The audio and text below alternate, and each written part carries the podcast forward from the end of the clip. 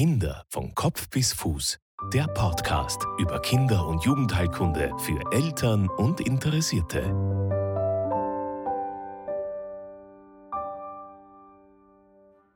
Hallo und herzlich willkommen zur nächsten Folge des Podcasts Kinder von Kopf bis Fuß. Mein Name ist Marlies Haslinger und ich bin Kinderärztin. Als Mutter von zwei Kindern kann ich die Sorgen und Ängste, die man als Eltern durchlebt, sehr gut verstehen. Beim Besuch beim Kinderarzt bleibt oft nicht ausreichend Zeit, um alle Details zu besprechen. Im Internet zu recherchieren führt meist zu noch mehr Verunsicherung. Dieser Podcast bietet eine gute Möglichkeit, um viele Fragestellungen im Bereich der Kinder- und Jugendheilkunde, der Kindergesundheit und des Elternseins in Ruhe zu Hause nachzuhören. Nun zur nächsten Folge.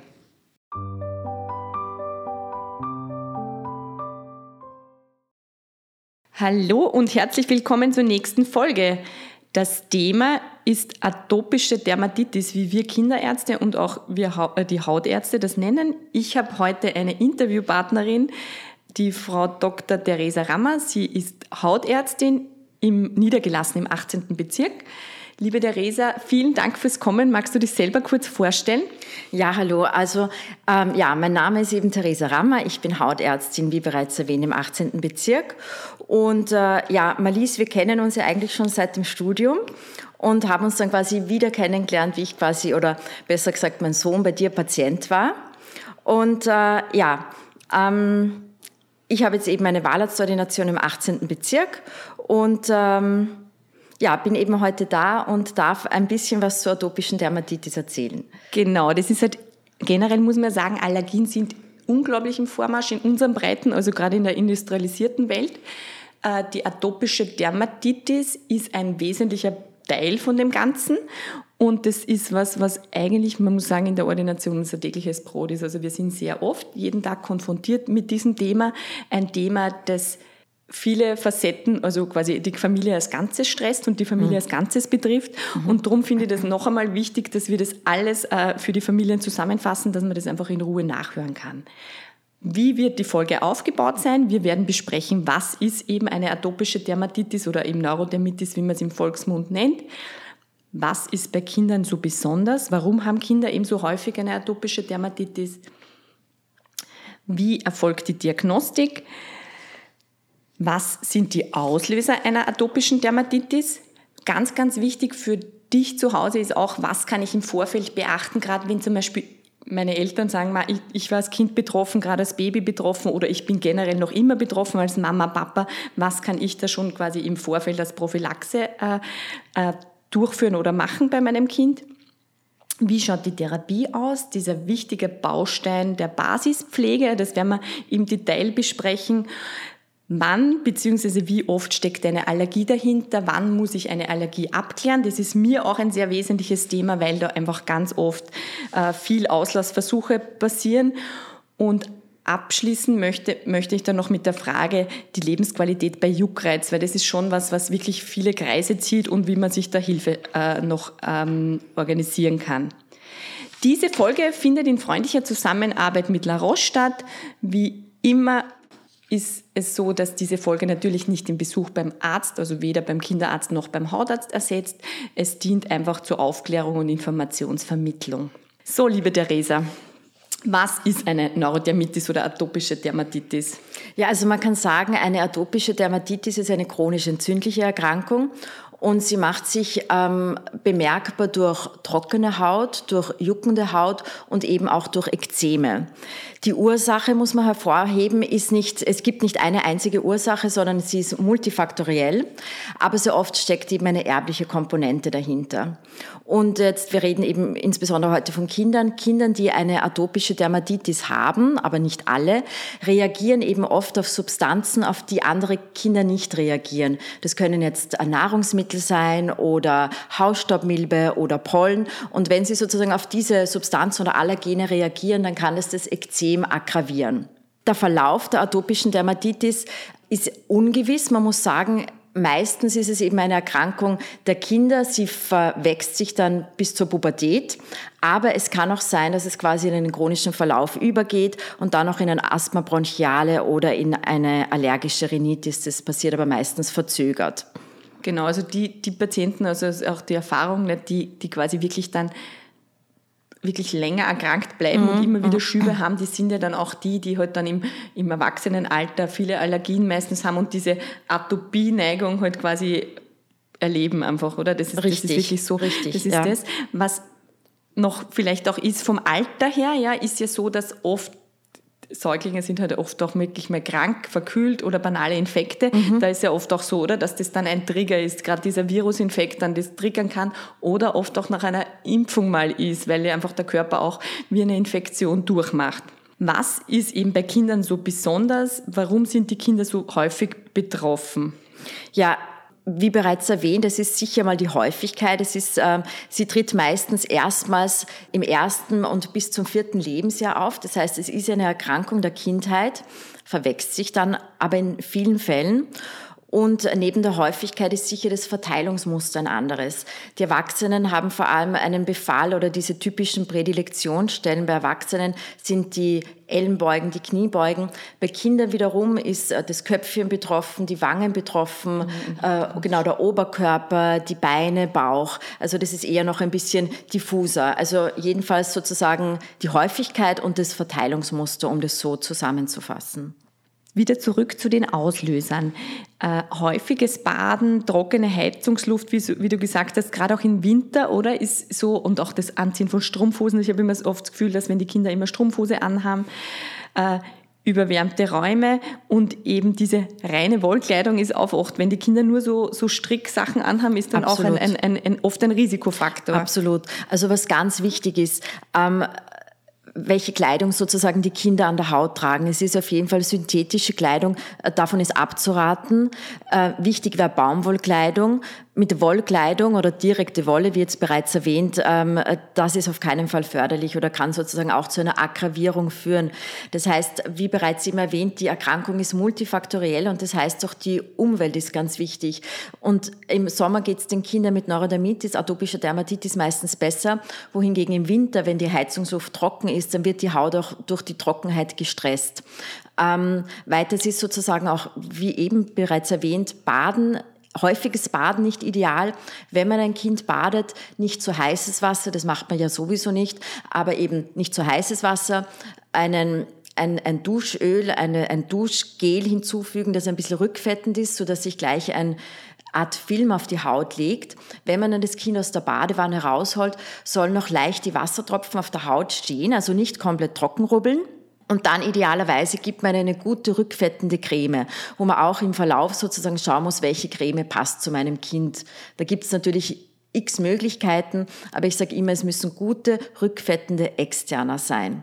Denn die Haut ist trocken und verliert eben auch Wasser und dadurch muss man schauen, dass sozusagen die Feuchtigkeit von außen zugefügt wird. Das heißt von der Frequenz, was ist von deiner Seite die Empfehlung mit einem Kind mit atopischer Dermatitis? Wie oft soll es baden in der Woche?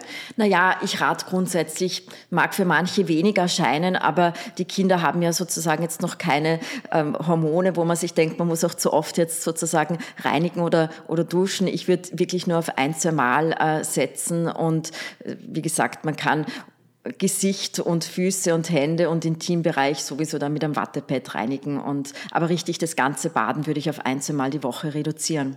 Was auch bei den Auslösern sicher auch wesentlich ist, ist physischer und psychischer Stress. Mhm. So wie wir das gesagt haben, also jede, jeder banale Virus kann natürlich die Haut verschlechtern.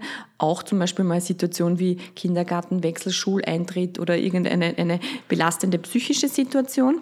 Was noch mir auch so ein Anliegen ist, dass ich auch natürlich auch im Rahmen der Aufklärung, gerade bei der atopischen Dermatitis, den Eltern versucht zu erklären, ist dieser gestörte Barrieredefekt, dass einfach die Haut ist einfach anders als die eines Menschen ohne atopischer Dermatitis. Möchtest du einfach darauf eingehen und erklären, wo, wo, worum handelt es sich dabei? Um diesen Barrieredefekt bzw. diese Hautbarriere? Ja, also der Barrieredefekt ist jedenfalls hervorzuheben. Das heißt, äh, die Haut ist ja an sich sozusagen ein geschlossenes System und unser Schutzschild. Wenn man jetzt eine atopische Dermatitis hat, dann führt es einmal dazu, dass überhaupt die Haut mehr Feuchtigkeit und Flüssigkeit verliert. Das heißt, da muss ich schon einmal von außen quasi Feuchtigkeit zuführen. Und äh, wenn dann die Haut ähm, trocken ist und aufbricht, und das passiert eben leichter bei der Neurodermitis, auch noch zusätzlich durch den Juckreiz und dann folglichem Kratzen, dann treten eben leichter Viren und Bakterien ein in die Haut. Und deswegen ist es auch ganz wichtig, wenn mein Kind eine atopische Dermatitis hat und ich sehe, es hat ein Ekzem, viele schrecken dann eben sehr zurück, das zu therapieren. Wir kommen dann auch noch zur Therapie, wie besprochen. Aber es ist eben ganz wichtig, wieder einen kompletten Hautverschluss äh, zu erreichen, damit eben keine Viren und Bakterien eindringen. Es gibt sozusagen auch das äh, Eczema herpeticatum. Ähm, das auch schlimme Folgen haben kann. Und äh, deswegen ist es eben ganz wichtig, immer wieder zu schauen, dass, die, dass ein Barrieredefekt vermieden wird und äh, möglichst rasch behandelt wird. Genau, und diese, ich mag nur kurz noch darauf eingehen, was das, was das heißt, dieses Eczema herpeticatum, eben wenn das Kind schon eben so eine defekte Haut hat und dann einen Virus, eben wir sehen es ganz oft bei so harten Fußmund, dass das dann wirklich exazerbiert und dann die Haut man kann sagen, katastrophal ausschaut. Ja, das ist wirklich überall Ekzeme und überall einfach auch keimbesiedelt und da muss man dann einfach wirklich mehr Therapie auf, auffahren. Drum ist umso wichtiger, dass halt eben diese Hautbarriere, also sprich diese tägliche Basispflege, die ja wir immer gleich als ersten Baustein auch äh, den Eltern und den betroffenen Familien vermitteln, sehr, sehr wesentlich ist. Magst du noch was dazu sagen, auch mit dieser Keimbesiedelung? Also eine betroffene Haut ist ja mit ganz anderen Keimen besiedelt, weil wir alle haben natürlich viele Keime auf der Haut. Äh, was wir wissen, also wir wissen ja viel noch nicht über die atopische Dermatitis, aber was wir wissen ist eben, dass die auch mit anderen Keimen besiedelt sind. Ja, es sind sozusagen sicher auch pathogene Keime drauf und man achtet halt immer wieder, dass man auch ein bisschen antiseptische Externer dazu nimmt, dass man sozusagen diese Keimbesiedelung reduziert. Das heißt, man mischt oft sozusagen in, und wir kommen ja aber noch zu den ähm, Therapien, zu den Cortison-Cremes noch antiseptische Zusätze, damit eben diese Keimbesiedelung reduziert wird und damit sozusagen auch schwerere Krankheitsverläufe verhindert werden können. Das waren jetzt eigentlich die Auslöser, die wir Schritt für Schritt abgearbeitet haben. Jetzt zur Diagnostik. Was macht man quasi als Hautarzt, wenn ein Patient kommt mit einer atopischen Dermatitis? Wie läuft das ab? Was, was ist da wesentlich? Was sind die diagnostischen Bausteine? Naja, man schaut sich natürlich einmal den Patienten an, man schaut sich einmal die ganze Haut an, man schaut sich die Beschaffenheit der Haut an. Ist sie trocken, was in den meisten Fällen äh, der Fall ist? Man sieht auch sehr oft bei den kleinen Kindern, dass sie bereits eine Reibeisenhaut haben, also eine Keratosis pilaris, was ja gewiss als eine, eine Art Minorform der atopischen Dermatitis betrachtet wird. Also ich schaue mir mal das, das Kind als ein, als ein Ganzes sozusagen die Haut an und ähm, lasse natürlich auch die Eltern erzählen, wann es schlechter wird, wann es besser wird. Und äh, wenn es sozusagen sich der Verdacht erhärtet, dass eben auch eine Allergie dahinter stecken könnte, ähm, dann empfiehlt man vielleicht einmal den Eltern anfangs, wenn es äh, ein Tagebuch vielleicht zu führen, wann es ähm, unter welchen Umständen es schlechter wird. Also das Kind auch wirklich beobachten. Wenn sich dann wirklich der Verdacht eben erhärtet, dann sollte man vielleicht ein Allergiezentrum aufsuchen.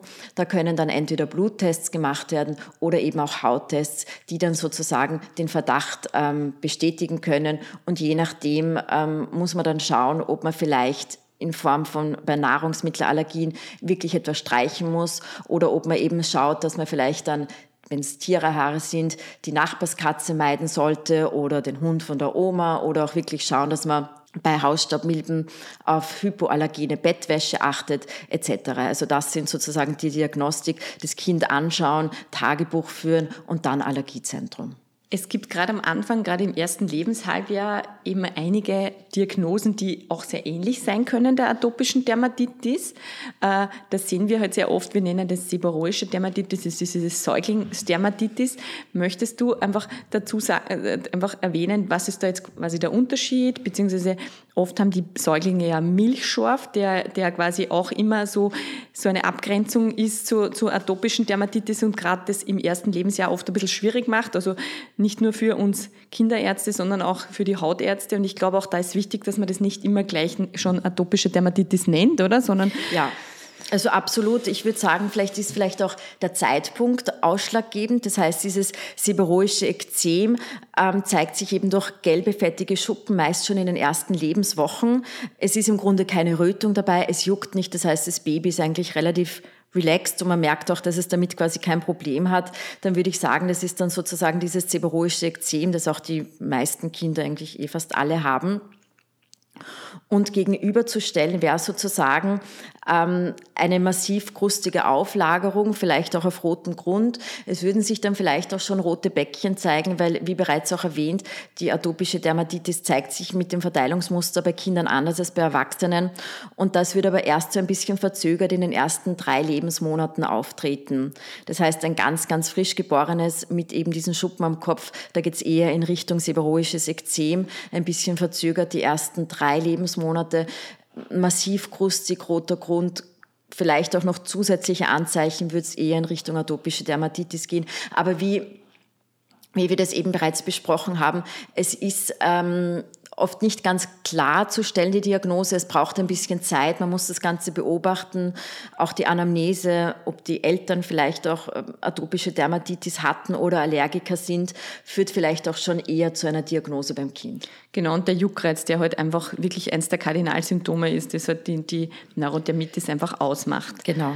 Wenn ich jetzt als Mama oder als Papa betroffen war als Kind oder auch jetzt sage, ich habe trockene Haut, neige eher zu Ekzemen, ja. Was kann ich im Vorfeld beachten, beziehungsweise was, also was kann ich was beachten? Soll ich was beachten? Wie, wie, wie ist da die aktuelle Empfehlung?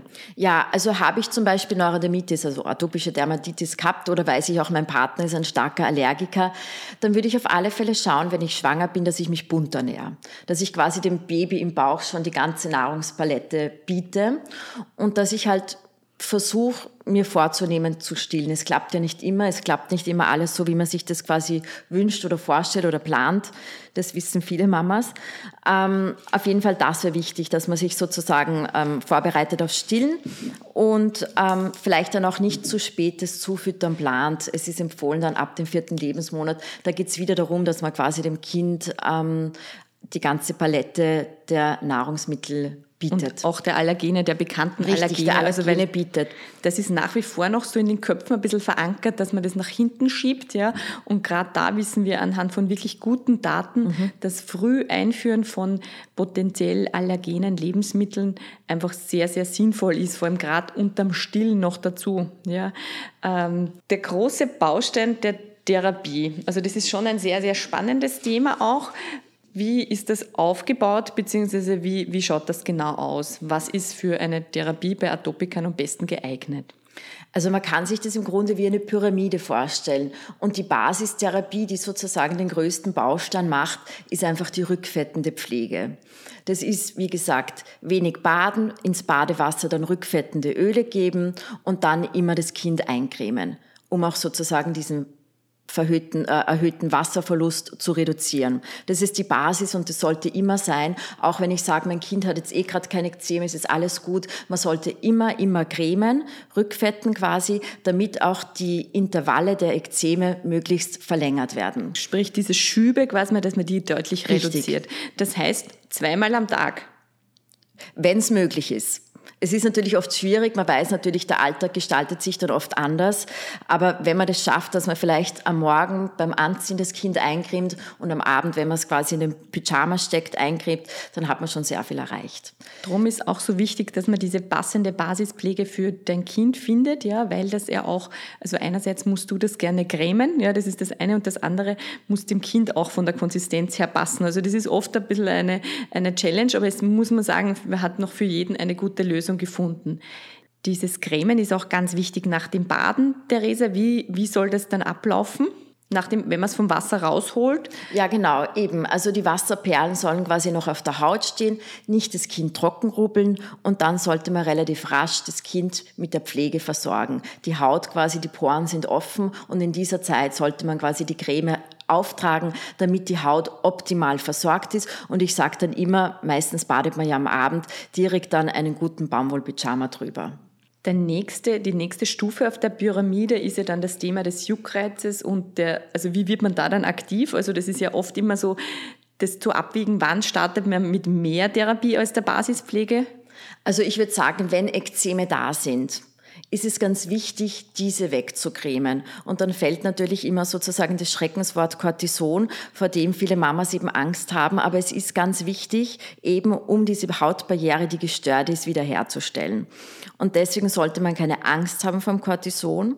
Es wird auch nur einen gewissen Zeitraum gegeben. Ich nenne es auch immer Babycortison. Es ist sozusagen ein ganz mildes Cortison. Es bleibt an der Hautoberfläche. Das heißt, es bleibt an der Haut. Es geht nicht systemisch. Und man gibt eben eine kurze Zeit im Gesicht, natürlich länger am Körper, aber gerade im Gesicht, weil die Haut da quasi noch dünner ist. Und ähm, wichtig ist eben, das quasi wegzucremen. Und dann steige ich eben oft dann auch auf eine Erhaltungstherapie um. Das heißt, das Ekzem ist nicht mehr zu sehen und man sollte idealerweise trotzdem noch diese Stellen, wo das Ekzem dann war, weiter cremen.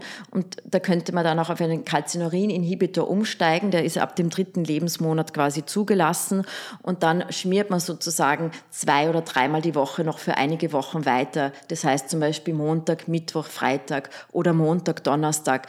Und das Ganze auch wieder wieder, um die Entzündung wirklich zu drücken, ähm, um die Intervalle oder die Schübe quasi zu verlängern. Ja, und dann quasi soll man auch wieder eine therapiefreie Zeit machen. Basistherapie sollte immer stattfinden. Wenn wieder ein Ekzem auftaucht, bitte wegcremen, anfangs mit Cortison und anschließend mit einem Calcineurin-Inhibitor das ist ja eben mein tägliches Brot, dieser Juckreiz bei der atopischen Dermatitis und immer die Diskussion ums Cortison. Und es ist schon so, dass das Cortison sehr, sehr rasch den Juckreiz dann auch nimmt. Also das Absolut. ist auch sehr wesentlich, ja. weil die Kinder, also Juckreiz ist ein sehr, sehr lästiges Symptom. Ja. Wenn ich mir vorstelle, mich juckt die ganze Zeit, dann wäre ich auch lästig und grantig. Ja. Und die Kinder sind dann oft wirklich sehr schlecht gelaunt, schlafen schlecht. Und das ist dann ein Teufelskreis, der sich auch zieht, weil alle schlafen dann schlecht. Ja. Richtig, und dann werden die Nerven von allen sehr, sehr stark beansprucht. Mhm. Cortison ist im Volksmund einfach wirklich sehr diskutiert und, und umstritten. Ja. Wir Mediziner müssen sagen, ohne Cortison könnten wir quasi ganz viele Erkrankungen nicht Absolut. zurückdrängen. Mhm. Ja. Und, und es ist wirklich wenn es nötig ist, ja, wird es eingesetzt einfach und so lange wie eben nötig. Und das ist auch so wichtig, dass man diese Ekzeme, wie du gesagt hast, wegschmiert, dass die einfach weg sind und dann diese Erhaltungstherapie durchführt. Es gibt selten Kinder, die kriegen eine systemische Therapie, ja das ist dann wirklich auch in die, das ist dann in Hand der Dermatologen ja, und wirklich Spezialisten. Mhm. Das findet nicht beim Kinderarzt statt. Möchtest du da darüber vielleicht noch berichten, was, was da quasi die Ansätze sind? Weil das ist wirklich auch sehr spannend. Das ist da, wo sich einfach wirklich viel tut oder aktuell. Ja, absolut. Also was sozusagen ähm, seit ein paar Jahren äh, gibt es die Möglichkeit, quasi wirklich eine schwere atopische Dermatitis mit Antikörpertherapie sozusagen zu behandeln. Die äh, sind dann sozusagen Antikörper gegen gewisse Interleukine, die quasi diese ähm, Entzündungskaskade der atopischen Dermatitis äh, blockieren.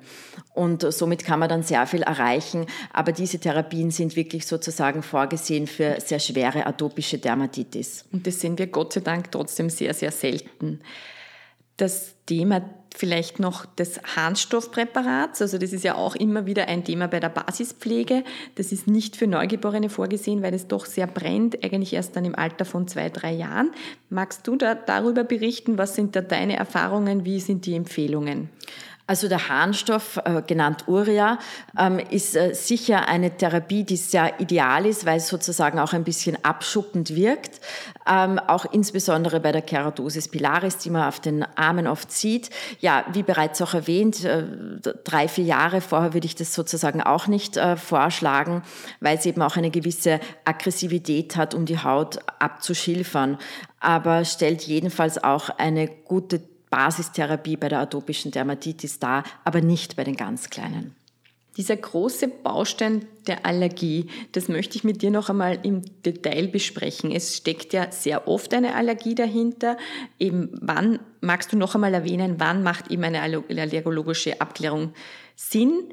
Beziehungsweise diese, dieses Thema der Auslassversuche. Also ich erlebe ja immer wieder, dass eben dann anhand von irgendwelchen Verdachtmomenten, wo man glaubt, okay, Kuhmilch, Weizen, da bleibt dann oft nicht mehr viel über zum Essen, ja, die Kinder dann auch äh, wie in eine Ecke gedrängt werden, einfach viele Allergien aufoktroyiert und es ist ja quasi oft mehr als nur eine Sensibilisierung, die man auf ein Laborbefund findet. Ich glaube, du hast eh schon viel erwähnt. Was magst du da noch irgendwie äh, äh erzählen zu den Auslassversuchen? Also bitte keine Auslassversuche, wenn man es nicht schwarz auf weiß hat und die Klinik dazu passt. Ich würde das Kind, wie gesagt, beobachten. Gibt Situationen, wo die Haut schlechter wird, wenn sich der Verdacht erhärtet, eine Austestung machen und dann erst, wenn es sozusagen auch mit dem Allergologen rückgesprochen ist, gezielt die Nahrungsmittel für eine gewisse Zeit weglassen. Das heißt auch nicht ein Leben lang, aber für eine gewisse Zeit. Und sollte das auch wirklich sozusagen ein Faktor sein, dann wird man auch sehen, dass die Neurodermitis, äh, die Schübe sich deutlich verringern. Das, das ist auch so wichtig. Wenn man dann diesen Auslassversuch macht und sich da nichts ändert, dann muss man auch sagen, dann ist wahrscheinlich auch dieses Nahrungsmittel nicht schuld daran, dass sie die Haut verschlechtert. Die Lebensqualität bei Juckreiz, das ist gerade in der Kinderheilkunde, ist ja so, dass wir ganz viel, also die, das Kind und halt die Familie betreuen, ja, und das zieht halt seine Kreise, wie schon erwähnt. Der Juckreiz äh, kann ganze Familien in Aufruhr wecken. Äh, diese Basispflege hast du gesagt, wir behandeln das Ekzem, Antihistaminika, also sprich antiallergische Medikamente, machen durchaus Sinn, ja. Ja, das quasi, vor allem auch, das sind die alte Generation dieser Medikamente, setze ich ganz gern ein, weil die einfach auch ein bisschen beruhigend und schlafanstoßend wirken und somit gerade das Kind am Abend einfach zur Ruhe finden kann. Die Baumwollkleidung hast du äh, erwähnt. Was für mich noch abschließend auch ein Thema ist, ja, da gibt es ja auch die Möglichkeit der Neurodermitis-Schulungen. Was, was gibt es da von deiner Seite noch Tipps und Tricks, die man da irgendwie, äh, wo kann man sich die einholen im Allergieambulatorium? Was sind da deine Erfahrungen? Also ja, es gibt die Homepage www.neurodermitis-schulung.at. Da findet man sozusagen Ärzte, die auch dieses Training gemacht haben. Und äh, das sind zertifizierte Trainer, die nehmen sich dann quasi auch Zeit für Betroffene, Eltern und Kinder, die erklären sozusagen noch einmal in einem ruhigen Setting, was oft in einer normalen Ordination nicht möglich ist, in einem ruhigen Setting, ähm, wie man sozusagen mit der Neurodermitis am besten im Alltag umgeht. Auch den Stress rauszunehmen, versuchen die Krankheit zu verstehen. Ähm, es werden sozusagen Eltern geschult, beziehungsweise Bezugspersonen im, wie gesagt, sehr kleinen Rahmen. Und das äh, Team, das dann dadurch oft entsteht, sind Kinderärzte, Hautärzte, Psychologen, Ernährungsberater. Und wenn man da jetzt wirklich auch eine Schulung braucht oder eben ein großes Problem hat, weil es eben das familiäre Leben, die Krankheit sehr in Anspruch nimmt, dann sollte man vielleicht einmal auf die erwähnte Homepage schauen und schauen, ob man da einen Arzt in seiner Nähe findet, der diese Schulung gemacht hat oder quasi für diese Schulung für die Patienten ein zertifizierter Trainer ist. Abschließen möchte ich noch einmal mit dem, dem Thema, also wir haben es eh schon besprochen und ich glaube, es ist immer auch wichtig, dass man einiges auch wiederholt, der Allergieprävention mit dem Frühgewöhnen an alles. Gibt es von deiner Seite da noch irgendwas, was du uns da berichten möchtest? Weil das ist schon sehr, sehr wesentlich, also gerade das Thema der Beikosteinführung. International, die WHO sagt ja sechs Monate vollstillen. Wir wissen, umso früher man einführt, umso mehr reduziert die, das Allergierisiko. Gibt es da von deiner Seite noch irgendwas, was du den Familien auch mitgeben möchtest? Ja, also wie gesagt, äh, man soll sich bunt ernähren. Man weiß auch zum Beispiel, in Israel wird viel Bamba gegessen. Das ist ähnlich unseren Erdnussflips. Und da gibt es zum Beispiel kaum Erdnussallergie, weil sozusagen die ähm, Exposition so eine hohe ist. Wohingegen im Vereinigten Königreich isst man das so gut wie nie in jungen Jahren und da ist die Erdnussallergie eine viel höhere. Und damit möchte ich quasi nur untermauern, je bunter man sozusagen die Nahrung auch gestaltet, auch schon im sehr jungen Alter, umso eher hat man wahrscheinlich die Möglichkeit oder Chance, auch noch Allergien zu reduzieren. Vielen Dank, Theresa. Was magst du noch abschließend von deiner Seite loswerden? Magst du vielleicht noch mit einem Verweis auf deine Homepage abschließen? Ja, wie kann man dich finden? Wie kann man dich in der Ordination aufsuchen? Ja, also wie gesagt, meine Ordination ist im 18. Bezirk. Man findet mich unter der Homepage www.theresarammer.at, also alles in einem zusammengeschrieben. Vielen Dank für das spannende Interview. Ich hoffe auch, dass es dir Spaß gemacht hat, uns, zu, uns zu, anzuhören. Und bis zum nächsten Mal.